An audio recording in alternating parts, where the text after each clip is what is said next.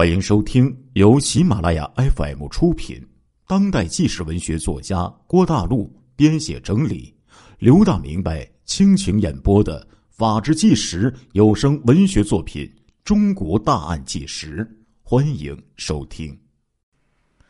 一九九八年二月九号下午四点多，福建省仙游县丰亭镇霞桥村的村民李某啊，来到了一个新的基建的工地转弯儿转了几圈之后，突然发现了一条血迹，从福厦路边一直滴到了他的宅基地旁。地基旁边堆着一堆的新土，他发现这个新土啊，是从附近的土堆移过来的。谁没事吃饱了撑的呀，会把这个土呢移到这个土堆上呢？这时候他脑筋就转圈了，会不会是有人在那里埋了什么东西呀？哎呀！突然，一个不祥的念头就在自己的脑海当中闪现而出。回家之后，他越想越害怕，于是就向丰亭公安分局报了案，说这个土堆底下可能埋藏着人的尸体呀。公安干警就来到了位于国道三二四线一百三十七公里处的这个地方，李某的宅基地的北侧的地基旁，警方小心翼翼的。就挖开了土堆赫然就呈现在警方面前的，是一具呈仰卧状的全裸的女尸。尸体的身上用一条牛仔裤、紫红色的西装外套、胸罩，还有三角裤以及一个水泥袋给覆盖着。仙游县公安刑刑警大队呀，接到报案之后。迅速的就赶到了现场进行勘查，经过法医尸检认为，死者系高坠或被机动车辆碰撞而死。警方立即展开调查，寻找尸源。就在发现这无名女尸的这个消息啊，在仙游县传开的时候，二月十二号上午，仙游泰利鞋厂女工付某。回到赖店镇向岭村，对邻居蔡某某就说：“厂方托他呢，催他的妻子陈秀梅去上班，否则要给他除名了。”得知呢，哎，这个消息之后啊，蔡某就愣住了。奇怪呀，妻子几天没有回家了呀？怎么还没有去上班呢？于是他急匆匆的就赶到了妻子的厂子里。经过这个。询问得知啊，自己的妻子陈秀梅在二月八号晚上八点三十分下班的时候，和同厂的一位女工一起回去之后，就再也没有来上班了。那位女工就说，当天晚上他们各骑了一辆自行车，一路同行到了海田岭三岔路口，就分手了，以后再也没有见面。蔡某一听这个消息啊，心急火燎的。赶紧呢，和这个亲朋好友，到家里呀，到这家呀，找了一遍，但是都没有找到自己的媳妇儿。后来，听说广播播出的一则认尸广告，很像他的妻子，于是他便赶到丰亭公安分局报案和认尸。一看照片心如冷水一击呀，一眼就认出这个无名女尸。就是自己的妻子陈秀梅呀。二月十四号，警方在赖店镇锦田粮库的三校三交线路段呢，发现了血迹，就认定呢这是死者陈秀梅遇害的第一现场。经过警方的分析，认为死者系被机动车碰撞死亡，于是，一个由刑警。和交警组成的联合专案组就成立了，警方就在福厦县仙游路段撒开了天罗地网。就在警方侦查无名女尸的期间，福厦公路仙游路段又连续几天发生了多起机动车撞死、撞伤行人之后抢劫的案件。一九九八年二月九号。早上五点钟，仙游县赖店镇旁头村的三十六岁的妇女陈某某，身穿红色的衣服，在福厦公路交尾边路段往莆田方向行走的时候，被一辆汽车撞倒之后，随身携带的黑色小挎包被这个歹徒劫走。二月十号凌晨五点钟的时候，又有一名妇女在仙游县交委卫生院门前的福下路行走时，被一辆汽车给撞倒在地，身上的挎包被抢。二月十四号凌晨五点多，仙游县丰亭镇沙溪村妇女朱秀清在丰亭市场卖完菜，挑着箩筐往回走，路经福下县丰亭梅岭头段这个。路段的时候，被一辆汽车撞倒在路旁的这个边沟里。两位路过的老人发现之后，把他扶起来。他只是动了动嘴唇，就再也说不出话来了。之后被送往医院抢救无效死亡。据她的丈夫说，她身上五十多元的卖菜款和手上戴的双狮牌的手表。不翼而飞。这时候，先有警方就分析认为，这是一起系列作案，可能性极大。经过和各地警方的联系，发现，在三二四国道福厦县沿途泉州市，还有惠安县晋江市等地，均有类似的案件发生。一九九八年二月四号的上午九点多。惠安县幺幺零接到报警说，有人在惠安火车站前路南的这个草地上发现了一具女尸。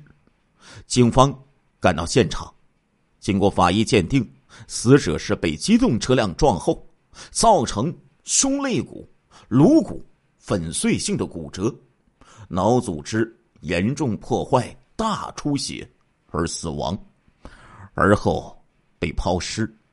当天下午，死者的丈夫连某前来认尸，确认死者是其妻惠安钢川镇中心幼儿园教师庄秀玉。他老婆昨天晚上骑着一辆自行车，身上一只英纳格的手表全都不见了，而且一个钱包也被人盗去。二月六号上午。家住宁德市飞峦镇某村的蔡某向惠安县公安局罗阳派出所报案，他叙述了二月四号凌晨遭遇抢劫的经过。他说：“那天我从福州坐客车到惠安县涂寨去找朋友，不料啊在晚上车子坐过头了。凌晨两点多呀，我在惠安县。”罗阳镇的东风村，东风村那个路段就下车了。我沿着福厦路往北走，大约在距离铁路桥下三百米左右的时候，一辆汽车就从我后背把我撞倒在地，我顿时就失去了知觉。等我醒来，我发现天下着细雨，我脸朝天躺在路边的田里，我发现自己的双手和脖子。都被绳子给捆着，有一个男的用手在拨我的内衣的纽扣，把我的身体露出来，还把我的大腿内侧捏得生疼。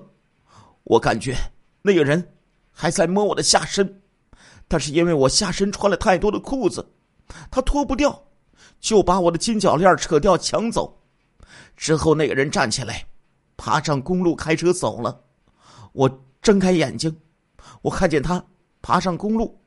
这时候开车走掉的时候，我发现我的金手链、金项链、金脚链、钻石戒指，还有我的石英手表，还有五千块钱现金，还有我的一个行李包和一个挎包都被他抢走了。莆田县灵川镇东沙村二十六岁的蔡某和仙游县丰亭镇。海安村二十八岁的朱丽玉从广东打工回来，没想到在国道边候车的时候会招来横祸。一九九八年二月二十一号凌晨两点多的时候，他们乘坐一辆由深圳开往仙游的卧铺大客车，在丰亭镇白蛇过路这个路口停下来。他们带着一个小孩，随身还带了好多的行李。下车之后啊，便在路边等车。不一会儿，朱丽玉就看到两束光线直射而来，她这时候就顿感不妙，赶紧抱起儿子避让，可是还是被威逼而来的汽车撞倒在地。不料啊，这辆撞倒他们四个人大货车开出几十米之后又返回，车在他们行李外侧停下。这时候，从车的驾驶室上下来了一个人，把他们贵重的行李都提到了驾驶室内，然后把车开走。四个伤者之后被一辆三轮摩托车送到当地的医院抢救。万幸的是，经过法医鉴定，蔡某的损伤属重伤，朱丽玉的损伤呢属于轻伤，但是都没有生命的危险。但是这一次。警方可就有了目击证人了呀！目击者说，作案的车辆是一部长斗长头普通挡板的东风牌的大货车。三月十五号，专案组就在仙游县交尾镇沙溪加油站后面的厕所旁边发现了这么一部长头长斗的东风牌大货车。经过访问，就得知这个车晚上出去。白天，车主在车上睡觉，形迹可疑。车主是一个绰号叫做阿狗的莆田县华亭镇的人。据说这个阿狗呢，还是停薪留职的教师，这几年呢都在运输砂石。据门卫回忆说呀，二月二十一号下午，他到加油站后边的厕所去小便，看到这辆。无牌照的东风车就停在旁边，驾驶室的一块玻璃还坏了，怕东西被盗，他踏上踏板，发现阿狗呢，用一本书盖着脸，正在睡觉。随后呢，这个阿狗啊，拿一袋梨给他吃，他说这个梨吃完之后，水果袋还扔在加油站旁的垃圾堆中。专案组呢，就对这个车。进行了认真的勘查，在车辆油箱底部提取到了一些油渍。对这个油渍的化验得知啊，这个油渍啊是猪油，与二二幺受害者之一从广东带回的猪油相同。而且呢，对这个水果袋进行辨认，确认这个水果袋里就是受害者从广东装水果所用的。种种迹象就表明，这个车主有着重大的嫌疑。当天夜晚，游荡在福厦路频频作案的东风大货车，终于又被掀开了神秘的面纱。三月七号，该车车主阿狗在莆田市涵乡区和他的姘头林某家中就被警方给抓获了。经审查呀，这个阿狗呢？对他在仙游、泉州、惠江、晋江等地所发生的系列驾车杀人、抢劫案供认不讳。警方虽然心里早有准备，但听到这小子供述之后，还是大吃一惊啊！阿狗供认说，自从一九九七年十一月到一九九八年二月期间，盗窃两辆东风牌货车和一辆拖斗车。而后，他用这个盗来的东风汽车故意驾车撞人十四起，共撞死妇女九人，撞伤八人，还抢走被害人的金银首饰、现金等大量的财物。这个犯罪嫌疑人阿狗所侵害的，都是夜间行走的女性，而且多为身穿红色衣服的年轻女性。审讯的时候。警方就问他：“你为什么要开车撞死撞伤走在公路边的女人？”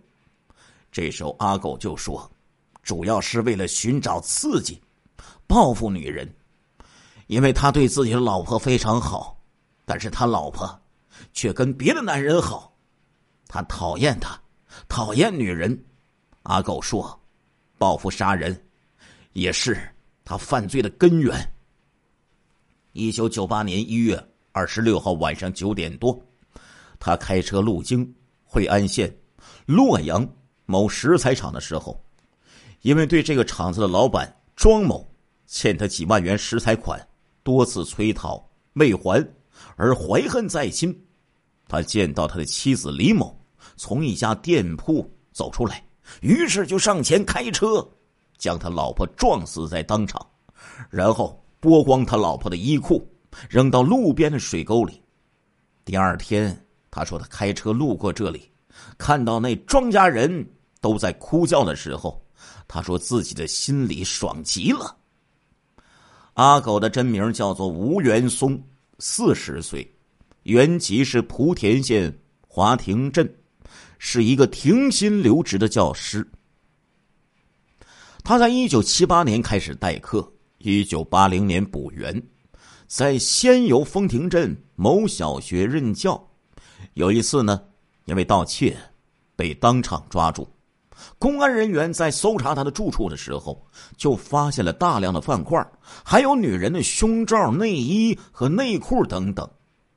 一九八二年，他因为名声欠佳，就被调到榜头镇某中心小学任教。据说。他当时经常利用夜晚躲在男厕所里，透过隔板缝隙偷看女教师或者女学生。一九八六年，吴元松因为调戏女学生而被仙游县教育局人事局处以开除、留用察看一年的处分。一九九一年，吴元松又被调到盖尾镇某小学任体育老师。一九九二年，吴元松停薪留职，下海做砂石生意，就搞起了个体运输。案发之后，公安机关对这个吴元松进行过精神司法鉴定，结论为吴元松并没有精神病。一九九六年六月三号，吴元松被判处死刑，并执行枪决。系列撞车杀人案就画上了一个不完整的句号，因为吴元松虽然伏法，但是被他害的那些家人造成的痛苦和伤害，可远远没有结束啊！亲爱的听众朋友们，这一集的《中国大案纪实》播送完了，感谢您的收听，我们下一集再见。